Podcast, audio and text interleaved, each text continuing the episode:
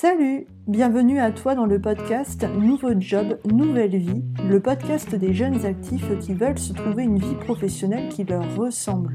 Ici, on parle reconversion, évolution, changement et épanouissement professionnel et personnel, car pour moi les deux sont intimement liés. Je m'appelle Florine Fossé, j'ai 28 ans, j'ai un jeune parcours professionnel assez sinueux, c'est la deuxième fois que je change de boulot. De professeur de français à 23 ans, je suis devenue documentaliste toujours dans l'éducation nationale. Et depuis un an, toujours en quête d'un travail qui soit motivant, me ressemble et soit porteur de sens, je suis en train de me former pour évoluer vers le métier de coach en reconversion professionnelle. Et dans tout ça, je prépare un projet d'expatriation au Canada en 2021. Nouveau job, nouvelle vie est destiné aux jeunes de ma tranche d'âge, ceux qui ont la vingtaine, la trentaine, dont le boulot ne les motive pas ou plus et qui ont envie d'évoluer vers autre chose, sont en pleine réflexion pour se trouver un job qui leur ressemble et porteur de sens, mais en étant aussi trop souvent isolés dans leurs réflexions, leurs doutes et ne sachant peut-être pas encore quoi faire d'autre. Tu es donc au bon endroit si tu te reconnais dans ces descriptions. Abonne-toi à mon compte Instagram ou Facebook pour être au courant des nouveautés et des sondages que j'y publie. Te voici en train d'écouter la deuxième partie de l'interview d'Emmanuel. Dans la première partie, elle te parlait de son parcours professionnel assez atypique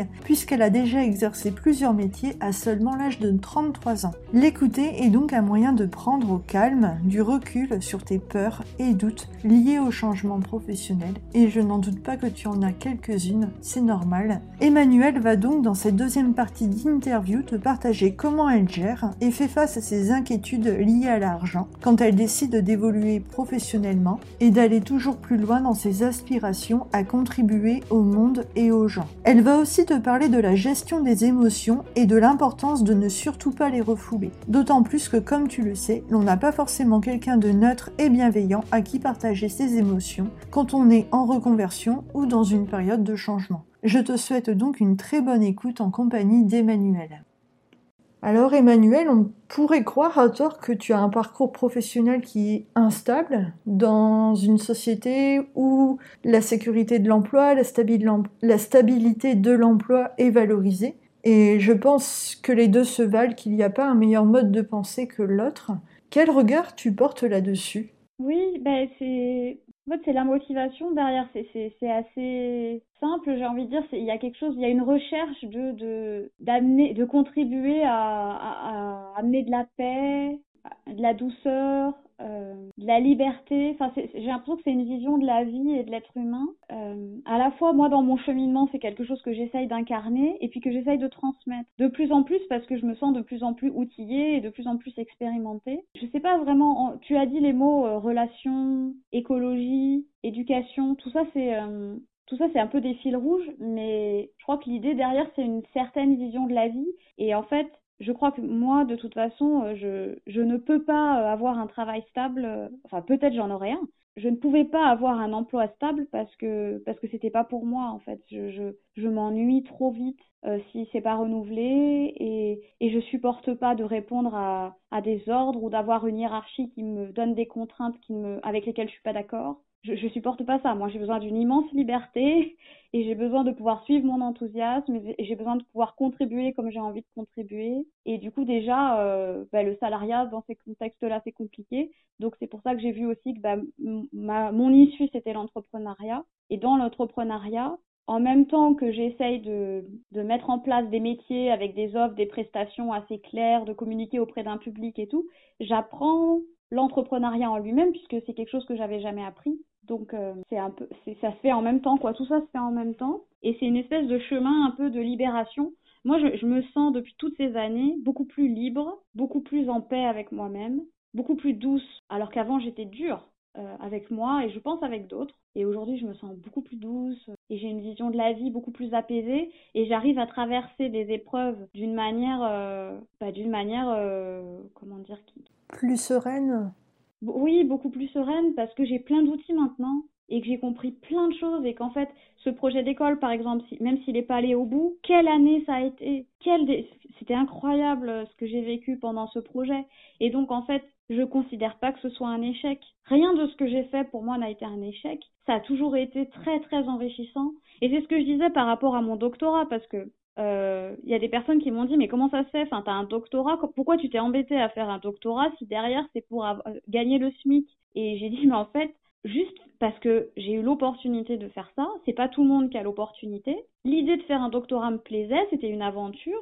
Et en fait, j'en suis mais ravie de l'avoir fait. C'est pas du gâchis, c'est pas un échec parce que derrière je vais pas continuer dans la recherche. Et je crois que tout est bon à prendre et, et toutes mes expériences de vie, ça a été des magnifiques expériences. Elles ont fait la femme que je suis aujourd'hui. Tout ce que j'ai envie de transmettre aussi. Ça fait un parcours hyper riche et, euh, et aujourd'hui je me considère aussi très polyvalente et je crois que dans cette période d'incertitude sur l'avenir, c'est bon d'être polyvalent et c'est bon d'avoir des ressources multiples et de savoir que j'ai pas mal d'outils dans ma mallette et que euh, ben, je peux m'adapter quoi. Je me sens très adaptable. Et je crois que ça c'est j'ai un peu dévié par rapport à ta question, mais du coup ça me donne ça me permet de prendre un peu du recul et puis d'essayer de voir ce que je retire de tout ça. Justement, tu as répondu à plusieurs interrogations que j'avais et que je voulais faire partager ici. Et là, j'en ai une nouvelle de question pour toi. Quand tu sens que tu veux évoluer vers autre chose, quelles questions tu te poses pour déterminer si ce dont tu as envie va être bon pour toi, va t'apporter quelque chose de positif, même en prenant des risques parfois? euh, Déjà, il faut que ça me donne de la joie.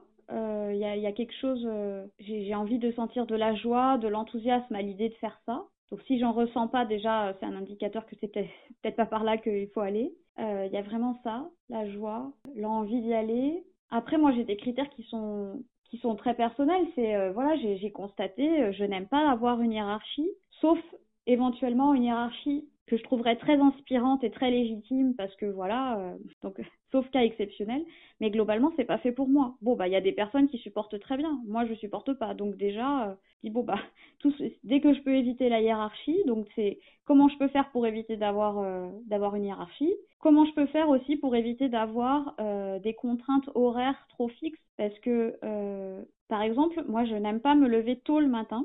Et en fait, j'aimerais bien aimer me lever tôt le matin, mais il se trouve que mon corps n'aime pas. Il aime pas, il aime dormir le matin. Et ça lui convient pas de se lever tôt. Et quand je suis forcée de me lever tôt, bah, ça m'est arrivé plein de fois dans mes emplois, dans des emplois salariés que j'ai eus, j'en souffrais en fait. Et, en fait, j'ai décidé, je me suis dit, mais j'ai pas envie de souffrir de ça. Ça paraît évident pour tout le monde que tu mets le réveil le matin, tu vas bosser. Ben moi non, j'ai pas envie de mettre un réveil le matin, d'aller bosser. J'ai envie de me réveiller quand je me réveille et que quand mon corps il a assez dormi, c'est lui qui se réveille tout seul. Et donc je veux me construire mon métier qui me permette cette immense liberté. J'ai conscience que je suis très exigeante. Pour moi, c'est très exigeant par rapport à ce que vivent la plupart des gens. Et il y a une part de moi qui dit, bah, tu pourrais te contenter de moins. Bah oui, mais tant qu'à faire, je peux aussi me contenter de plus. je peux essayer de viser vraiment l'idéal. Et là, pour moi, l'idéal, c'est pas de chef, pas de réveil. C'est assez clair. Et, et si je peux arriver à vivre comme ça, eh ben, je serai la plus heureuse, la plus heureuse du monde parce que franchement, déjà, ces deux choses-là, pour moi, c'est, c'est précieux. Mais du coup, ça m'est très personnel. Du coup, si c'est pour donner des conseils là aux personnes qui nous écoutent, j'aurais envie de dire, bah, regardez ce qui est important pour vous, ce que vous aimez ou ce que vous n'aimez pas dans la vie, ce qui est vraiment contraignant. Parce qu'il y a des choses très contraignantes et vous vous dites, bah oui, mais de toute façon, j'ai pas le choix. Par exemple, cette histoire de réveil, je le dis pas d'habitude, c'est, c'est rare que j'en parle parce que je me dis, les gens, ils vont dire, non, mais dans quel monde tu vis Dis donc, tu te prends pour qui Tout le monde met un réveil et tout.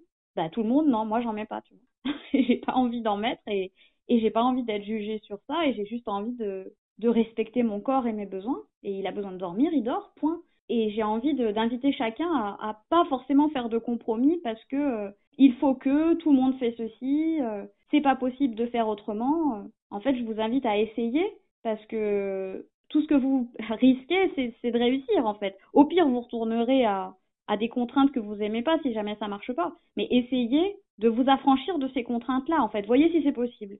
Et moi, dans mon expérience, des choses qui peut-être je pensais qu'étaient pas possibles, finalement, ça s'avère pour l'instant possible.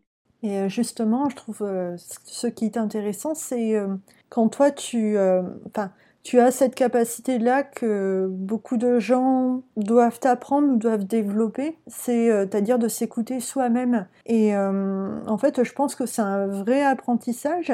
Est-ce que toi, tu as un moyen de quand tu veux te recentrer sur toi-même et quand tu veux te poser les bonnes questions, en fait, est-ce que tu as une manière de le faire? Est-ce que tu, es dans tes pensées ou est-ce que tu utilises l'écrit? Comment est-ce que tu fais vraiment pour euh, apprendre à être à l'écoute de toi-même comme tu sais le faire, en fait? Alors, il y a une méthode que j'utilise où j'écris, euh, donc je prends une feuille Et au centre, j'écris ma question ou ma problématique. Et ensuite, je laisse venir en moi les différentes parts de moi, les différentes voix qui vont vouloir s'exprimer en lien avec cette problématique. Donc, je l'écris au centre et ensuite, euh, donc par exemple, j'écris, euh, je sais pas moi, euh, oui, devenir doula de fin de vie, accompagnatrice de fin de vie, voilà. Et qu'est-ce qui vient là? Ben, Je peux te le faire en direct. Hein. Qu'est-ce qui vient Voilà, là, y a, la première chose qui vient, c'est t'arriveras jamais à en vivre. Il y a un truc en moi qui dit t'arriveras jamais à en vivre. Du coup, je fais une flèche et je note t'arriveras jamais à en vivre. C'est la part qui est inquiète et qui voudrait s'assurer de ma sécurité financière et tout ça. Donc je l'écoute, je vois si elle a d'autres choses à dire, et puis ensuite j'écoute les autres. Parce que avec la CNV, j'ai appris aussi à écouter les différentes parts de moi, mais ça se fait tout seul. En fait, toutes les pensées qui vous viennent, c'est des parts de vous qui s'expriment et qui ont envie de, bah, de vous dire des besoins qu'il y a derrière, en fait. Donc là, par exemple, il y en a une, c'est elle veut ma sécurité financière en l'occurrence, et il y en a d'autres qui vont vouloir d'autres choses. Par exemple, une qui va dire est-ce que tu vas pouvoir euh, supporter ça psychologiquement, d'accompagner des mourants? Donc là, c'est voilà le questionnement autour du, volet émotionnel et tout ça. Donc je le note aussi. Et je note tout ce qui vient. Et du coup, une fois que j'ai tout noté, j'ai un peu une carte sous les yeux de euh, tout ce qui vit en moi en lien avec ce métier, cette problématique, cette question. Et ça me permet, moi, de prendre du recul et d'avoir de la clarté et puis ensuite de, bah, de faire des choix plus en conscience plutôt que parce que souvent si on ne fait pas ce travail là la première voix qui va s'exprimer on va s'accrocher à elle et puis on va on va voir les choses à travers son filtre en fait. Et on va rester. Par exemple la première qui dit euh, t'arriveras jamais à gagner ta vie avec ça bah oui c'est vrai je vais pas y arriver ça va être difficile et puis je vais rester accroché à ça voilà je reste pas accroché je la pose et puis j'accueille la suivante et je la pose aussi et puis une autre etc et petit à petit, j'ai un, grand espace à l'intérieur euh, calme. Et tout ce qui était un peu agité, tout ça, j'ai tout posé sur papier. Et je peux accueillir tout ça et avoir de la clarté. Et voilà, progressivement, ça fait son chemin. Et je trouve que c'est très intéressant parce que je disais à une très grande amie il y a peu de temps qu'il hum, ne fallait pas qu'elle refoule ses émotions. Et euh, je lui disais, mais justement, ça fait partie de ce que tu dois vivre pour ensuite euh, te poser les bonnes questions. Oui. Oui, les émotions, c'est juste des messages du corps c'est des messagers, des messagères même qui viennent et parce qu'elles ont un message pour nous et donc euh, c'est important de les écouter et puis d'accueillir. C'est elles qui vont nous guider à nos besoins en fait. C'est juste des messagères qui viennent et qui, qui nous disent, hé regarde, viens, viens, voir par ici, là il y a quelque chose qui est important pour toi dont je voudrais te parler. Et puis hop, on va regarder, on voit ce dont elle nous parle, on l'accueille et puis ensuite l'émotion s'en va et nous on a l'info de base et avec ça on peut avancer. Est-ce que tu veux que je parle un peu de l'argent?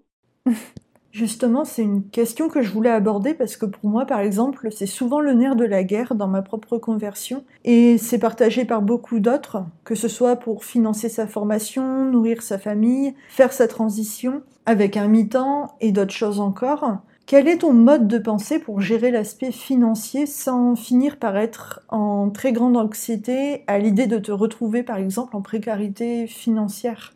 Moi, j'ai deux, euh, deux grands, grosses craintes dans la vie qui reviennent de manière récurrente et que j'accueille à chaque fois. La première, c'est la crise écologique et la deuxième, c'est l'argent. c'est les deux thèmes qui viennent régulièrement me stresser un bon coup. euh, donc, euh, j'ai l'habitude à force qu'elles reviennent. Il y a toujours une période où je vais commencer à stresser pour l'un ou pour l'autre. Et donc, euh, bah, en fait, par rapport à l'argent, bah, j'accueille déjà je, je, continue d'accueillir l'émotion et puis le besoin derrière. Et après, c'est surtout, enfin, comment dire, je, je, la garde cette inquiétude en fait. Je, Effectivement, c'est une vraie question. Est-ce que je vais réussir à en vivre? Et actuellement, en France, c'est pas du tout un métier qui est développé. Celui de doula de fin de vie. C'est pas du tout dans la culture. Je pense que c'est vraiment compliqué d'en vivre. Donc à partir de là, j'intègre cette donnée-là et je fais pas comme si euh, ça allait aller parce qu'en fait, bah, c'est vraiment, je, veux pas me voiler euh, la face. Donc euh, c'est pour ça moi que j'ai un, un, éventail d'activités et que mon, mon, but, pour pouvoir varier ce que je fais dans la vie, puisque j'ai besoin de varier les choses que je fais, et pour pouvoir euh, justement arriver à avoir euh, suffisamment d'argent, moi mon idée c'est d'avoir voilà plusieurs activités en parallèle et que chacune me rapporte un peu et que tout fait un peu, ça fait suffisamment. Ça c'est mon ma stratégie on va dire. Donc là je suis pas spécialement inquiète parce que là je sais que ça viendrait se rajouter au reste. Euh, sinon, j'ai quand même envie de dire, parce que tout n'est pas rose dans ma vie, et cette, immense liberté que j'ai, mais à laquelle je ne renoncerai pas, euh, enfin, je, suis ravie de mon parcours, mais elle va avec une grande précarité financière quand même, enfin une grande, une précarité financière. c'est-à-dire j'ai toujours de l'incertitude financière et euh, je gagne pas beaucoup, je vis avec peu, mais c'est aussi un choix de vie, un choix qu'on a fait avec mon compagnon. Par exemple, on vit à la campagne, on a un loyer du coup qui est faible, on a une grande maison, on a un jardin, on a une vue paradisiaque avec un petit loyer par rapport à ce qui se fait en ville et tout. On achète nos légumes là au marché et tout ça. Enfin, on a un train de vie qui est pas très cher en fait. On, va pas, on n'a pas beaucoup de dépenses, mais c'est un choix. Donc euh, c'est aussi ça en fait. C'est c'est aussi euh, se dire bah voilà est-ce que et puis ça c'est propre à chacun. J'ai pas la réponse. Hein. C'est vraiment est-ce que euh, j'ai envie d'avoir cette liberté là, mais du coup possiblement ça peut venir avec de la précarité. Est-ce que je suis OK avec ou pas? Quel, mode de vie j'ai envie d'avoir? Est-ce que je, je, suis prête à mettre un réveil tous les matins et aller obéir à des ordres qui me plaisent pas pour avoir plus d'argent? Ou est-ce que je, préfère baisser mon niveau de vie, voilà, avoir le, le minimum, vivre sobrement, mais avoir la, la liberté totale? Moi, j'ai préféré l'option 2, très clairement, et elle me convient bien, mais elle peut ne pas convenir à chacun. Oui, adapter son style de vie, euh, justement se poser les questions de quel style de vie on voudrait avoir. Est-ce que tout ce qu'on a actuellement euh, nous est nécessaire et nous donne de la joie aussi? Parce que c'est pas parce que l'on a un grand appartement ou qu'on peut aller en vacances euh, une ou deux fois par an qu'on est forcément heureux globalement tous les jours. Enfin, pas heureux globalement tous les jours, mais qu'on a une satisfaction de nous-mêmes dans ce qu'on fait. Oui, déjà, il y a ça. Et puis j'ai aussi envie de dire que j'ai parlé des jobs alimentaires que j'avais faits. Et donc c'est aussi quelque chose auquel je suis prête, c'est les moments euh, où ça devient trop ric-rac financièrement et je peux pas euh, je peux pas seulement vivre des activités qui me plaisent pour l'instant, ben j'accepte que pour un temps, je prends un travail à mi-temps dans un job qui m'enthousiasme pas forcément, mais euh, parce que à côté de ça, ça me laisse du temps et puis ça me permet de continuer d'avancer mes projets. Donc c'est un petit compromis que je fais de temps en temps et c'est ça aussi qui fait que je tiens sur la durée en fait. Et pour aller vers la fin de cette interview, je, je tiens d'abord à te remercier Emmanuel parce que tu t'exprimes sur des sujets qui sont pas forcément évidents à aborder comme celui de l'argent par exemple. Et j'aimerais te poser maintenant la question, où et comment te vois-tu dans, dans un an? Ah, un an? Alors, dans un an, je me vois ici, chez moi. J'aurais pas encore déménagé je vais rester ici, je pense, un moment. Je me vois ici et je me vois, euh, et ben justement, je me vois acquérir enfin une stabilité financière avec mes activités et que ça y est, ça commence à bien rouler en fait. J'ai réussi à avoir une offre claire, j'arrive à avoir une clientèle euh, locale et aussi loin parce que je fais aussi des séances euh, par internet. Donc euh, et du coup, euh, j'arrive à trouver un bon équilibre entre entre mes différentes activités, ça arrive à me, à, me ramener suffisamment de revenus. Voilà. Et je suis heureuse de faire tout ça et je me sens à ma place. Alors pour finir cette interview, qu'est-ce que tu aimerais partager à ceux et celles qui nous écoutent sur la problématique qui revient très souvent à mes oreilles? Chercher quoi faire d'autre, vers quoi évoluer professionnellement et se dire je ne sais pas par où commencer. euh, je dirais vraiment de revenir à qui est important pour vous, de pas vous, vous forcer en fait, arrêtez de croire que vous devez vous forcer et que la vie forcément ça doit être des contraintes et des obligations et des on n'a pas le choix. C'est revenir à vous, à, ce que vous avez envie de vivre et euh, à vos besoins. Et qu'est-ce que vous voilà, qu'est-ce qui serait une vie douce pour vous, une vie agréable, une vie joyeuse?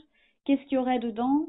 Euh, Voilà, euh, réveil par réveil, c'est un exemple, mais juste voilà revenir à ça. Avant de penser à un métier en fait euh, avant d'aller regarder les métiers qui existent et tout ça moi je je fais pas un métier qui existe et euh, j'adore ne pas faire un métier qui existe et le créer. Et je crois qu'on est à une époque où vraiment on a besoin de que les gens ils expriment qui ils sont et, et toute la beauté qu'ils ont envie, avec laquelle ils ont envie de contribuer, parce que je suis persuadée que les gens au fond d'eux, ils ont envie de contribuer au monde et d'apporter euh, leur couleur et du coup de s'autoriser à ça plutôt que d'essayer de rentrer dans des cases. C'est ça que je dirais. Et de se faire confiance et de s'écouter. Je, je, te remercie beaucoup pour euh, ces dernières belles paroles et euh, pour euh, tout ce que tu as partagé aujourd'hui avec nous. ah, merci beaucoup Florine pour, pour cette interview et, et pour ce beau podcast. J'espère qu'il pourra, qu'il pourra soutenir, soutenir beaucoup de personnes. Merci beaucoup, c'est très gentil et moi je te souhaite plein de belles découvertes pour l'avenir personnel et professionnel et que voilà tu réussisses dans tes projets. Et si vous voulez en savoir plus sur Emmanuel, vous pouvez aller voir sa page Facebook, Les 1000 idées d'Emma. Je mettrai le lien dans la, dans la description du coup. Ah, merci beaucoup Florine, je suis très touchée. Te voici arrivé à la fin du témoignage d'Emmanuel. J'espère que les réflexions et les petits exercices qu'elle a bien voulu te partager t'aideront à mieux gérer les moments où tu ressens du stress lié aux doutes, aux peurs, de la précarité financière ou d'avoir fait le mauvais choix par exemple. Et surtout, j'espère que cela t'apportera de la motivation pour croire aux bénéfices que cela va t'apporter d'évoluer professionnellement. Si tu veux m'aider à faire grandir ce podcast, tu peux le noter et mettre plusieurs étoiles sur ta plateforme podcast préféré. Ou encore t'abonner à mon compte Instagram pour participer au sondage sur des questions liées à la reconversion et te tenir au courant de l'avancée de ce podcast. Prends soin de toi et à très bientôt.